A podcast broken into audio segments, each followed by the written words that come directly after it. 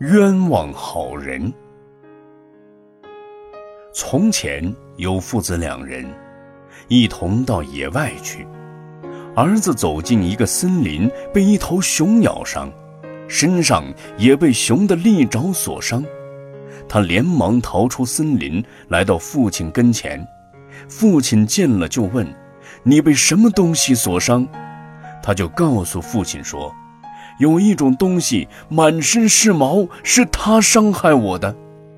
父亲就拿了弓箭，走进森林，看见一个修道的人，胡须和头发都很长，就当作是伤害他儿子的野兽，拿起弓箭就要射击。旁边的人看见了，急忙说：“你为什么要射他？”这个仙人没有害人，你不要冤枉好人，应当去惩治抓伤你儿子的坏家伙呀。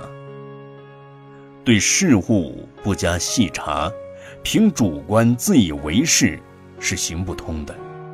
有些人对出家僧众中的无道行者行为不满，就不加细查，对其他僧众也加以毁谤和破坏。正和这人同样的鲁莽无知。